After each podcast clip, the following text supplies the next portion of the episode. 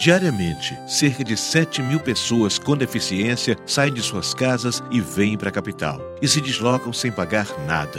Utilizam o projeto Travessia.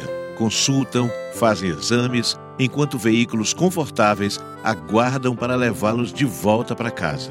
Flávio Dino e Brandão, juntos, cuidaram da nossa gente. Brandão quer continuar cuidando. Seu voto faz a vida seguir em frente. Agora é Brandão 40.